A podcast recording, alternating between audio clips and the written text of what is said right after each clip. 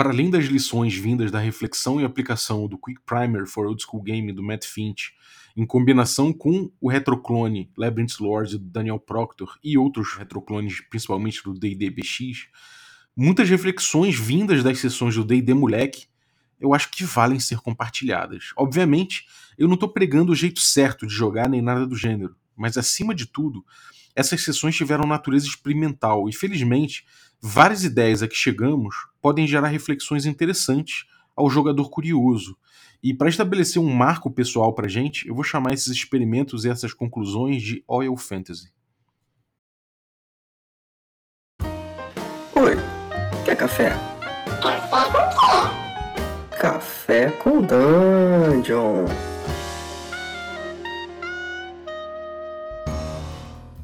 Bom dia, amigos do Regra da Casa. Estamos aqui para mais um Café com Dungeon, na sua manhã com muito RPG. Meu nome é Rafael Balbi e hoje eu estou bebendo um delicioso café da Ovelha Negra para variar. É, comendo aqui do lado um quitute que eu fritei no óleo aqui, no, no, óleo mais quente possível.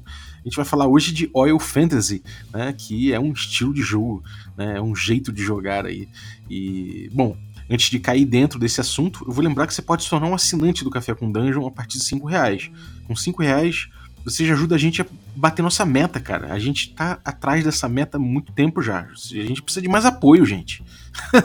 a gente já tem bastante apoio. Aliás, muito obrigado aos nossos assinantes. É, mas a gente precisa chegar nessa próxima meta aí, do, que, que é a gente vai liberar aí um documentário de RPG. A gente vai pesquisar as origens do RPG, a trajetória do RPG até os dias de hoje, por várias vertentes, várias ideias, vários game designers, várias propostas diferentes, vários movimentos. Então, pô, vai ser muito legal fazer essa pesquisa, então eu conto com você para ajudar a gente a chegar lá, cara. Então, picpay.me barra café com dungeon, e aí você participa no grupo de Telegram muito maneiro, participa de sorteios dos nossos parceiros, recebe conteúdo extra e ainda ajuda a gente a, quem sabe, aí chegar no, na nossa coluna HP Love Coffee semanal, cutulão semanal para você. Ajuda a gente aí, torne-se um assinante, ajuda esse rolê todo aí se você curte o Café com Dungeon. Mas vamos lá, Oil Fantasy! Oil Fantasy, para quem não sabe, né? É, é, long story short, é nosso. É, é um bordão, né? Praticamente um hashtag aí que a gente criou na época do DD Moleque. Saudoso DD Moleque, que inclusive tem novidades aí, né? Mas no final do episódio eu comento sobre isso.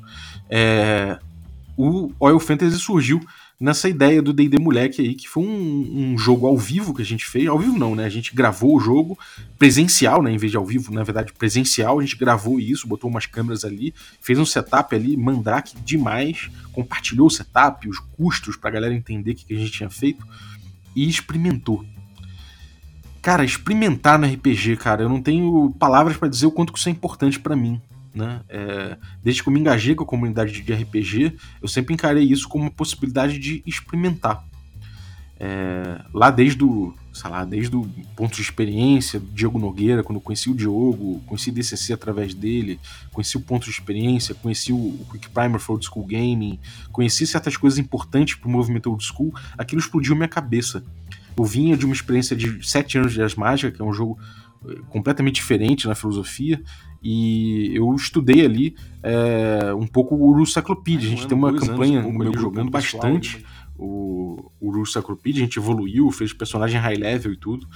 Então foi muito gostoso jogar aquilo e eu trouxe. É, eu acabei. É, eu trouxe um pouquinho desse estudo que me levou a pesquisar sobre, sobre old school na internet, né? Que me levou ao Diogo Nogueira, Ponte Experiência, etc. E foi muito importante trabalhar ali porque eu pude experimentar muito. Eu pude experimentar com esse estilo novo que eu estava conhecendo que, pô, foi muito legal, cara. E assim, meu engajar com a comunidade foi através disso, né? Foi através dessa descoberta. É, eu, eu senti é, no início, assim, né, uma, uma, uma vontade muito grande de conhecer aquilo tudo, né? E eu descobri o Hexcrawl. Hexcrawl foi uma coisa que eu nunca tinha feito daquela forma. Eu, eu gostava muito de fazer exploração, é, usava até os hexágonos, mas eu nunca pensei nas possibilidades que, aquele, que, que essas ferramentas de hexcrawl podiam trazer para o meu jogo. E Old School trazia isso muito bem, né? Trazia isso muito é, com muita, uma promessa de ser um, um terreno muito fértil para pesquisar. Então resolvi pesquisar, resolvi botar ali o, o, o Hexcrawl. Em 2017 eu já estava produzindo conteúdo no Perdidos no Play, né? Muito com uma ideia de poder, de poder trocar ideia com a comunidade, sabe? Acho que isso foi, foi uma coisa que fez muita diferença na minha vida, foi ter comunidade. E foi muito gostoso poder fazer stream ali no, no Perdidos no Play durante aquele tempo ali. E culminou em 2017 com essa stream, esse jogo ao vivo aí de Ouro, de, de Ouro e Glória que eu chamei, que foi um projeto de para testar o Hexcrawl. Eu chamei o Carlinhos Malvadeza que estava entrando nesse, nesse ramo engajado do RPG aí, né? Tava começando ali a, a aparecer em stream, produzir conteúdo e pensar RPG também, né? Ele, ele, ele tava parado até, até então. É, o Chess também, que é um cara que eu tava batendo muita bola do, do, do Terra dos Mundos, né? Um canal sempre que eu sempre admirei. Então a gente sempre pôde trocar ideia bastante e a gente acabou se, se aproximando, se tornando amigo. E foi muito legal trazer ele para jogar o, o, o Glória, porque ele também é, é, muito curioso, né? Um cara muito curioso com vários estilos de jogo diferentes. E é, as opiniões dele foram muito importantes durante esse processo. A Domi também e o, Ramon Mineiro foram duas pessoas também que é, participaram desse projeto, né? E que foi muito legal, assim, a gente vê é, a gente experimentar isso junto, né? A gente vê é, como é que é jogar Hexcrawl a partir do Rule Cyclopedia. A primeira coisa que eu acho que pautou esse projeto foi, foi a ideia de ouro por gold, né? Aliás, ouro por XP. Cada ponto de. cada moeda de ouro que você pegava valia um ponto de XP. E isso, incrivelmente, é surreal falar, mas foi uma discussão muito complicada na comunidade old school na época. Foi muito mal recebida essa discussão. Eu achei, eu achei que fosse uma coisa meio óbvia, mas não era, né? Eu acho que a comunidade tinha ali é, certas noções a respeito de experiência, muito atrelada à ideia de experiência por monstro, ou sei lá, com. Não sei, cara. Eu sei que a ideia de XP por ouro foi uma coisa difícil de debater. Né? As pessoas não, não, pareciam no Brasil muito muito muito ligadas, né? Parecia uma ideia um pouco dormente de forma geral. É, muito porque também o DCC chegou muito forte, o DCC não usa XP por ouro, tem o Old Dragon também que usava XP por monstro, né, como, como uma base ali. É, então, é uma coisa que era foi um debate difícil, foi um debate difícil na comunidade é, old school nacional, né, na comunidade OSR. E, enfim, o estudo se, se aprofundou, eu entendi cada vez mais é, como o XP por, por Gold é uma coisa central, a experiência old school, bastante, assim. Claro que não, é de, não depende disso, a gente pode mudar isso, a gente pode mexer, mas a experiência old school ela é muito centrada em, em torno disso, os jogos eram muito desenhados em torno disso, né? Talvez uma das mecânicas mais centrais dos jogos old school eram isso. E e foi muito gostoso poder experimentar a partir disso e entendendo é, outras coisas do old school, né? Entendendo como é que funcionava essas dinâmicas de acordo com o Quick Primer, que pra gente foi aparecendo cada vez mais como, como, como um guia filosófico, né? A gente poder meditar a respeito do jogo e debater a respeito do jogo muito à luz do Quick Primer, né? É, então pra gente foi muito importante. Isso a gente veio percebendo que essas ideias de old school a partir do Quick Primer elas conflitavam um pouco com o que a gente tinha no Rusaclopedia, né? Então a gente veio abandonando testes de perícia, que o, a Rusaclopedia traz, né?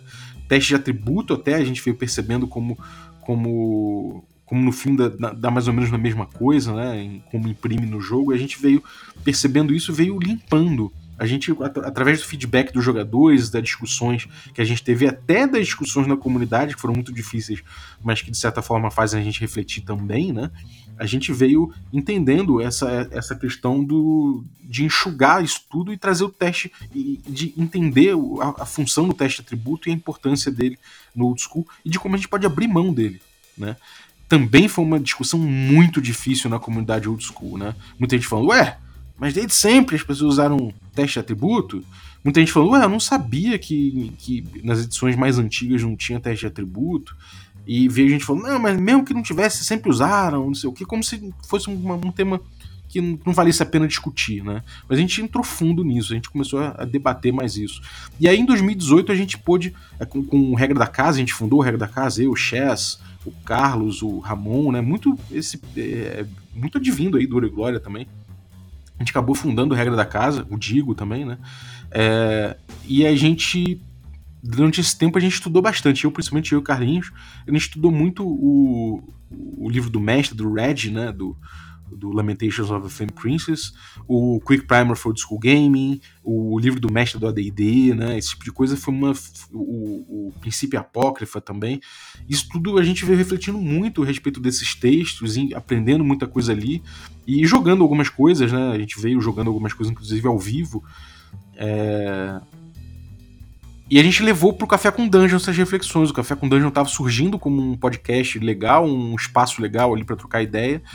E, e, foi muito legal, foi muito gostoso a gente poder é, levar essas reflexões para o podcast. Isso abriu várias portas de, de, discussão interessante com a comunidade. A gente acabou é, percebendo que parte da comunidade é, gostava dessas ideias e acabou curtindo trocar essas ideias com a gente, apesar de ver muita gente tor torcendo o nariz, né? Como se o nosso trabalho no, no, sendo divulgado ali no podcast como se a nossa visão fosse uma visão monocrática, né? Como se a gente estivesse dizendo que toda a experiência de old school se, se resume ao que a gente estava dizendo.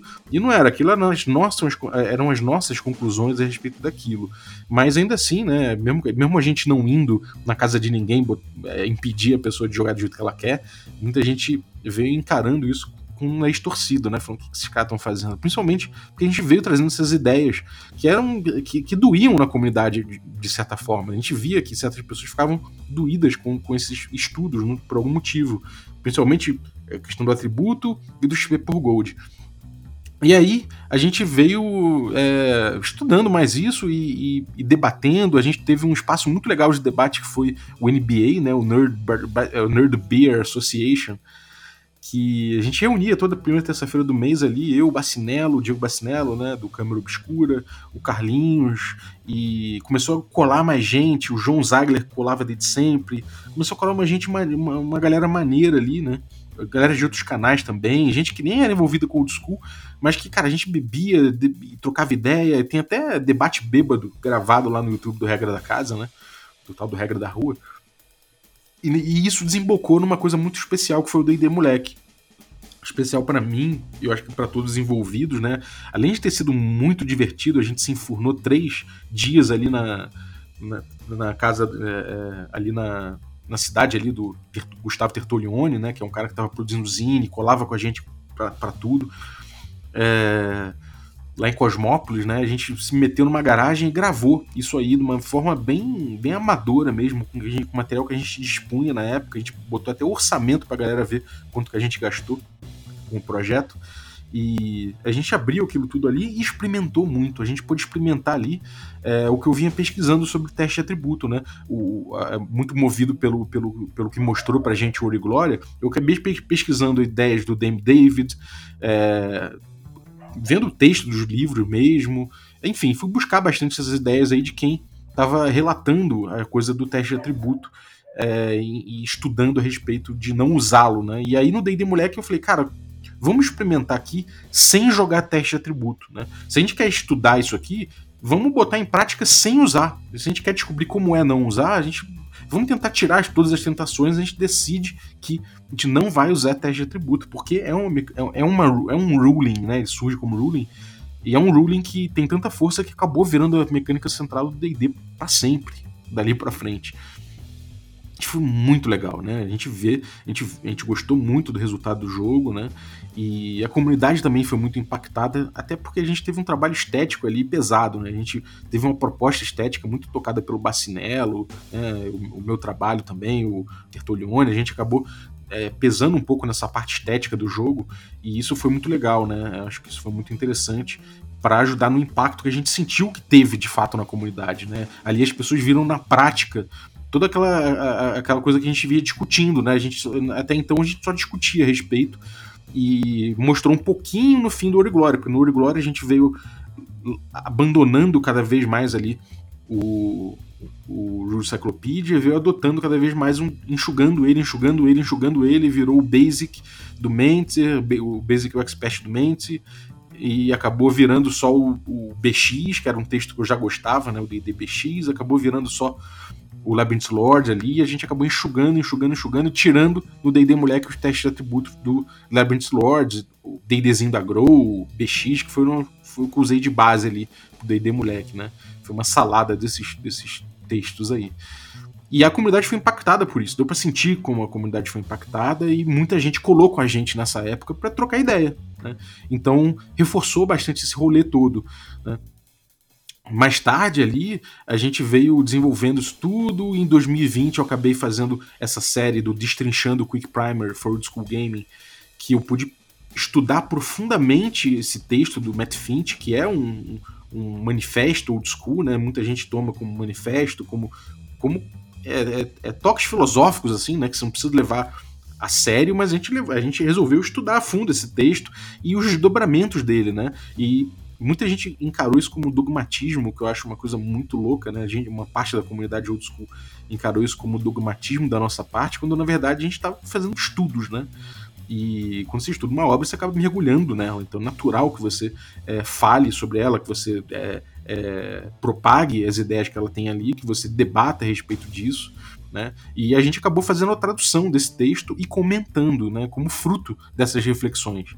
Isso também foi, de certa forma, muita gente da comunidade old school é, torceu o nariz né, é, para a tradução que a gente fez, talvez pelos comentários que a gente colocou. Algumas pessoas falando, ah, mas isso aí é o que eles acham a respeito disso. É óbvio que é o que a gente acha, né? Inclusive, a gente botou nosso nome, a gente disse que estava comentando.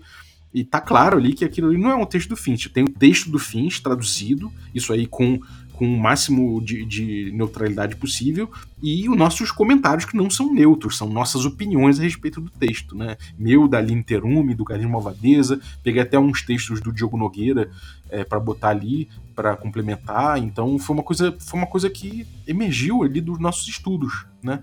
E a partir disso a gente teve resposta boa de parte da comunidade também. Do mesmo jeito que parte torceu o nariz, outra parte veio trocar ideia com a gente. E foi assim que a gente conheceu ali o João Burlamac, o Francisco Chico, o Chico Siqueira, o Rafael Massuia, né? Mas eu e o Carlinhos juntou, a gente fez o Caves and Rex, começou a experimentar em cima dele. Ele, naquele momento, era só um retroclone, a gente fez algumas modificações, né? Para poder atender um pouco melhor essas, essas ideias de jogo que a gente tirou do Quick Primer que a gente extrapolou do Quick Primer até, e pôde fazer o, aquele projetão do Arcaia, né? É, a gente já estava começando o Arcaia é, testando essa Mega Dungeon aí do Gillespie com, com Old School Essentials, que foi muito importante, né? Saiu o Ozzy pra gente, foi muito importante, a gente viu ali o BX na melhor forma possível, é, como retroclone, né? Ele, ele botou aquilo ali com uma edição muito boa, né? É, ainda que tenha certas ideias do, do próprio, do próprio é, criador ali do, do, do Ozzy tem certas ideias dele impressa ali. Foi muito bom pegar aquilo, a gente começou a aplicar aquilo em Arcaia, testar com a nossa visão de jogo, né? A partir do Primer. É... Muito nos moldes do que, do que a gente viu que era possível aqui, né? A gente viu que o Felipe Gomes e o Gabner estavam fazendo suas West Marches ali com, com Barrel Maze, também do Finch, e a gente pôde fazer a nossa experiência aqui. E Conforme essa experiência foi evoluindo e a gente foi criando Caves and Hacks, a gente acabou podendo usar essa experiência com mais de 100 mesas para testar o Dungeon Crawl dentro do Caves and Hexes, né? E o nosso estilo de jogo. Esse estilo de jogo que vem de todas essas experimentações que a gente vem fazendo, né? E isso foi muito legal, isso gerou muito debate, isso gerou muita coisa interessante, muita ideia é, aparecendo, e a gente mesmo refinando os nossos pensamentos a respeito disso, né? Evoluindo os nossos pensamentos acabou que chegou em 2021, tá começando, né?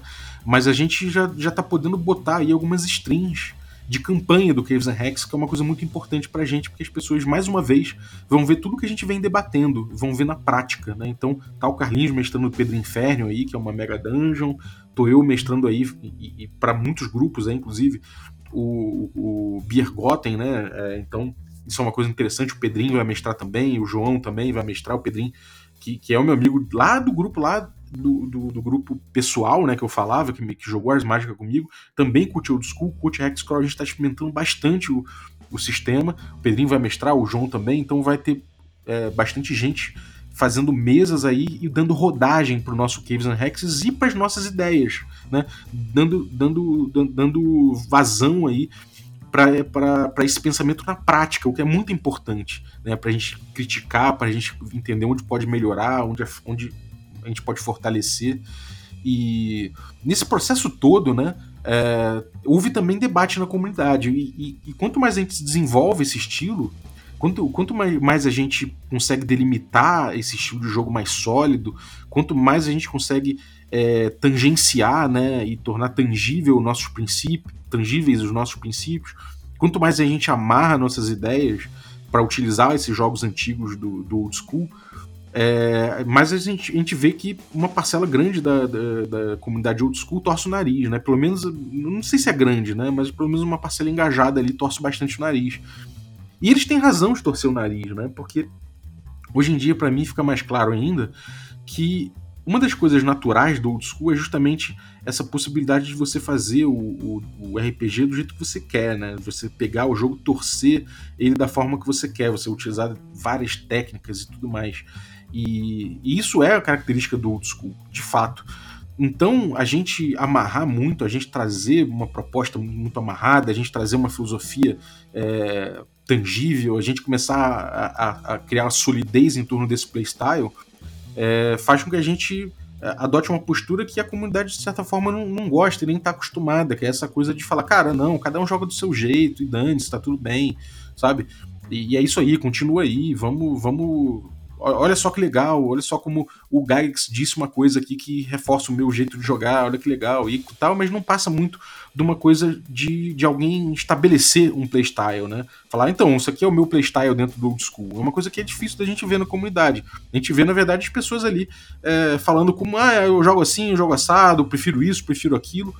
Mas parece uma coisa que incomoda muito quando você fala, peraí, mas essa prática aqui ela, ela é complicada, essa prática aqui é questionável, ela pode levar a relações de poder estranhas na mesa, ou ela de repente pode criar uma figura, eh, ela pode desenhar uma, uma atuação complicada do mestre ali, e problemática também, né?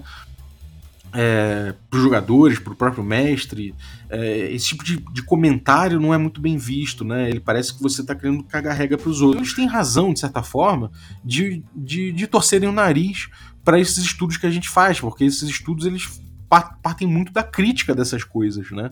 Desses playstyles. Então. É, é, é, típico do old school cada um jogar como quer. É a natureza artesanal do RPG. E isso, isso é uma coisa que hoje em dia eu percebo que, cara, realmente, nesse ponto eu sou diferente. Para mim, debater ajuda a rever uns pontos e reforçar outros, né? É, é, isso é uma coisa natural. É, mesmo que às vezes durante o debate você você você não, não, não abra mão de determinado ponto, né, os argumentos que, que, colocaram contra você, de alguma forma, eles reverberam. Né, e às vezes levam você a tirar conclusões novas, ou aceitar aquela, aquela conclusão que alguém chegou. Né?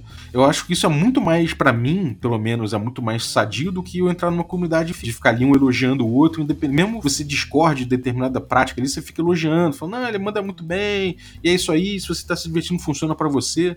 Eu, eu, eu não acredito muito nisso. Né? Se alguém fala que joga de determinada maneira usando determinada técnica, que eu sei que tal técnica tem problemas conhecidos a respeito dela, eu e, e, e ou, ou, levam a outras práticas ruins, assim, por respeito à pessoa que comentou a respeito disso, por, por respeito mesmo, por profundo respeito, eu comento a respeito e falo, cara, eu acho que isso aqui tem tais problemas. Se o cara trouxe essa ideia, eu me sinto na, eu me sinto com, com, a. Eu me sinto desrespeitando essa pessoa se eu não comento com, a, com sinceridade o que eu acho daquilo. Né?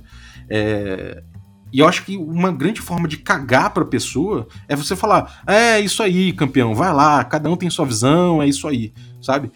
Pô, cara, eu, eu acho que o cara trouxe isso aqui, é, a gente pode debater em cima, então essa postura incomoda. E de fato, eu acho que a comunidade não recebe isso bem e ela tá certa, porque de fato old school é um jogo que cada um joga da sua forma e dane-se, sabe? Se está se divertindo, tá bom, não precisa entrar nessa, né?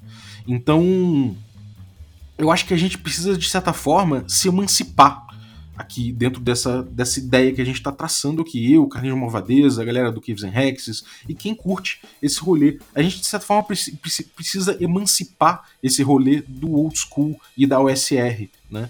É, a gente não se identifica em muitos pontos com isso. A gente de fato tem uma proposta de playstyle. Né? A, gente tem, a gente amarrou uma ideia aqui. A gente está amarrando uma ideia, a gente está amarrando uma forma de pensar o jogo. Então a gente tem uma proposta de jogo. Esse set de princípios, boas práticas, essas leituras que a gente faz a partir do old school e do quick primer e de outros textos também. É, eles estão edificando alguma coisa, estão construindo alguma coisa palpável, né? E não somente um, um, estilo pessoal, uma coisa que a gente comunga, uma coisa que a gente divide, um estilo que a gente, que a gente é, tem junto, que a gente pensa junto. Para além do que é o old school, para além do que é o Quick Primer, para além do que é o SR, para além do que está aí, né? Então a gente, é, a gente deriva disso, mas a gente precisa se emancipar. A gente não nega que a gente vem do old school, que a gente vem da OCR, que a gente vem de, de aproveitar esses jogos antigos, dessas visões todas que os retroclones trouxeram e tudo mais. Mas a gente, a gente precisa se emancipar, a gente precisa é, se destacar um pouco disso, né? Justamente para comunidade, porque vai ser bom para a comunidade, que a comunidade não vai ficar precisando é, a gente não vai precisar ficar dizendo, né, quando a gente faz um podcast, faz alguma coisa, a gente vai precisar dizer, então, isso aqui é como eu vejo, porque tem outras visões sobre isso, para a comunidade não ficar incomodada, né? E a comunidade também vai se ver livre da gente dizer dessa forma e alguém entender que é, que é essa única forma de jogar old school, porque não é de fato é característica do old school, cada um joga como quer. E vai ser bom pra gente, porque a gente se emancipa. E a gente não precisa ficar dizendo que existem outras visões, porque afinal de contas a gente está falando de uma visão específica. A gente pode se entender melhor destacado disso, a gente pode se desenhar como estilo com mais liberdade. É, a gente pode, de repente, é, se entender como manifesto independente, é, tirando esse peso que a comunidade traz, esse peso que, que essa bagagem traz, né? Então isso liberta bastante a gente. Então a gente precisa de um manifesto, né? A gente precisa de um nome de um manifesto. E eu acho que isso é uma coisa que veio inaugurada pelo D&D Moleque que tá aí, já tá já tá precisando do próprio espaço, já tá precisando da própria fundação.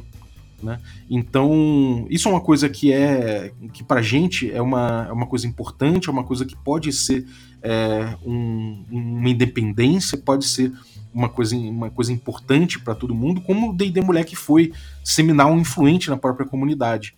Então a gente vai tocar isso. Isso é uma coisa que vai ser, talvez, o, um marco, né? Vai ser justamente o lançamento do Zine do D&D Moleque, que tá saindo, cara. Ele foi pra gráfica agora, já, já há um tempo. É, então a gente vai começar a fazer os envios daqui a pouco, cara. O material ficou bonitinho demais, cara. Ficou bonitinho não, ficou bonitaço modéstia à parte, né? Teve, teve capa do, do Anderson, que é um, um, camarada nosso aí, que sempre colou com a gente. O cara fez uma capa porra, que ficou muito foda.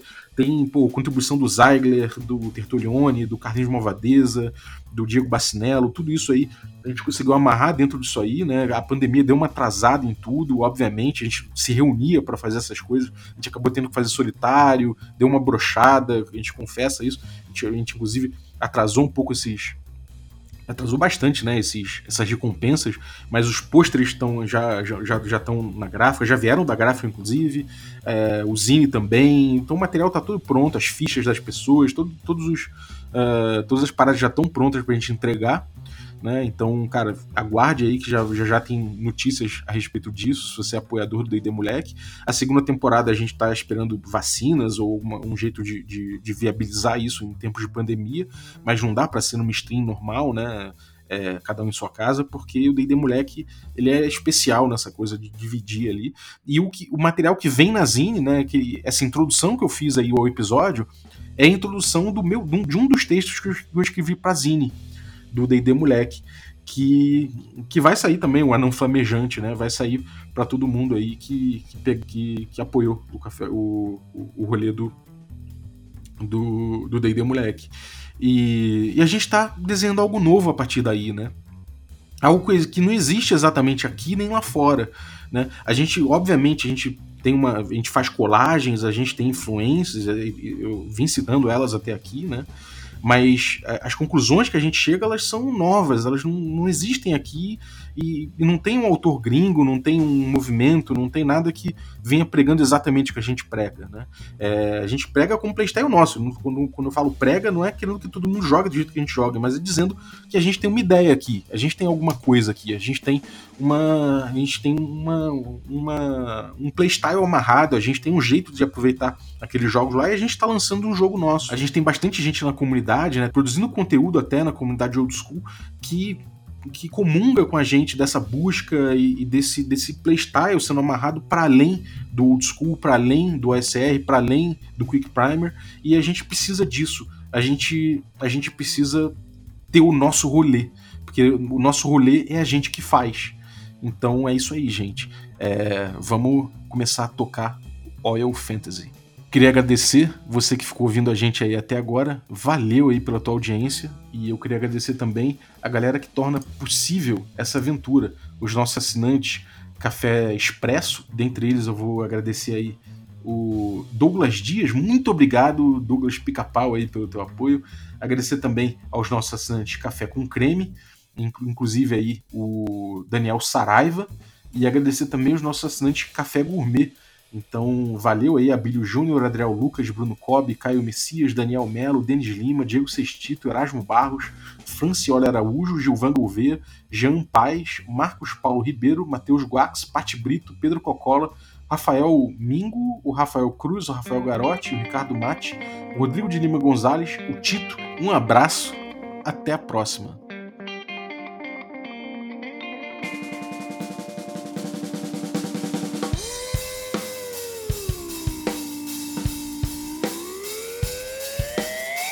Paz não se pede, paz se conquista E não será com guerra, pois guerra santa não existe Não insista, guerra santa, paz satânica Acho que não, permita-me lembrar O que disse Avatar, mas notaram da história da nossa esfera Não sobrará pedra sobre pedra Pois se querem mesmo a paz. Porque as armas continuam a ser fabricadas em massa Em nossa era Esse mundo é emprestado, não faz sentido algum, então ficará pegado, agregado ao que não te leva mais além, não te deixa sossegado. Pois se a liberdade hoje se parece com um cigarro ou com o carro mais potente do mercado, me desculpe, mas as bolas foram trocadas bem na sua frente e você nem se tocou.